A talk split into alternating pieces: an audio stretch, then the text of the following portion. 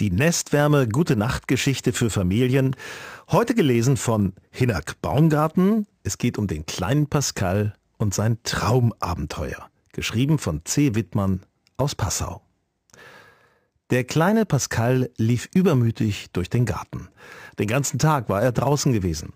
Er hatte Verstecken gespielt, den Fischen im Teich zugeschaut, die Bienen und Vögel beobachtet und auf den Sommer gewartet. Jetzt kam er atemlos bei seiner Mutter an und stupste sie an. Lass uns Fangen spielen, bat er. Die Mutter aber ermahnte ihn, es ist Zeit fürs Bett. Komm mit ins Haus, ab in die Badewanne und ein warmes Essen und dann wird geschlafen. Ich bin noch gar nicht müde, meckerte er. Ich möchte lieber noch eine Runde um das Schwimmbad laufen.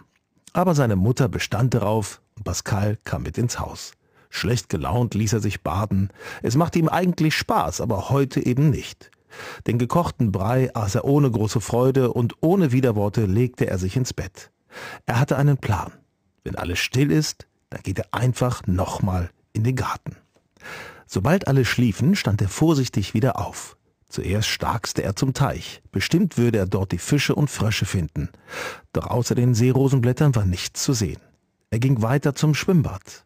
Aber hier gab es auch nichts zu entdecken. Enttäuscht stampfte Pascal auf dem Boden.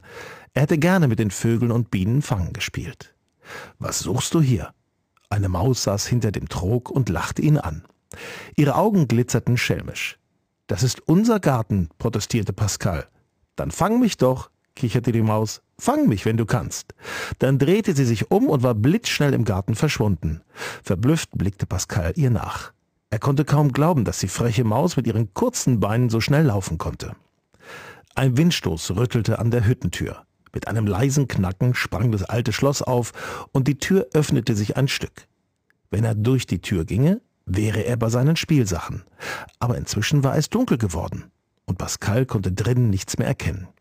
Ob sie überhaupt noch da waren, fragte sich Pascal. Vielleicht verschwindet nachts alles und es war deshalb nicht mehr zu sehen. Er fürchtete sich ein bisschen, aber neugierig war er auch. Plötzlich schwebte ein leuchtender Punkt vor der Tür. Das seltsame Licht wollte sich Pascal genauer anschauen, also wagte er sich mutig ein Stück näher. Es war jetzt so finster, dass er die Hand vor Augen nicht mehr sah. Doch dann kam der Mond hinter einer Wolke hervor, und er erkannte die Umrisse des Gartens. Es ist alles noch da, jubelte Pascal leise. Die Nacht verschluckt die Sache nicht. Sie versteckt sie nur. Während sich Pascal noch umschaute, flog der helle Punkt direkt an seine Nase vorbei. Pascal griff danach, aber er erwischte ihn nicht.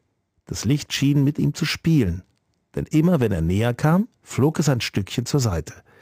Dich krieg ich noch, grummelte Pascal, und bald drehte er sich wild im Kreis. Irgendwann blieb er erschöpft und schwindelig stehen. Das helle Pünktchen wartete einen Moment, aber als klar war, dass Pascal nicht mehr spielen wollte, schwirrte es davon. Müde ließ er sich ins Gras fallen und gähnte. Keinen Schritt wird er heute mehr laufen, beschloss Pascal und legte den Kopf ins Gras. Und als er sich umdrehte, bemerkte er, dass er friedlich in seinem Bett lag und alles nur ein Traum war. Zufrieden und mit einem Lächeln auf den Lippen schlief er weiter und freute sich auf morgen. Da würde er das leuchtende Pünktchen suchen und fangen. Bestimmt.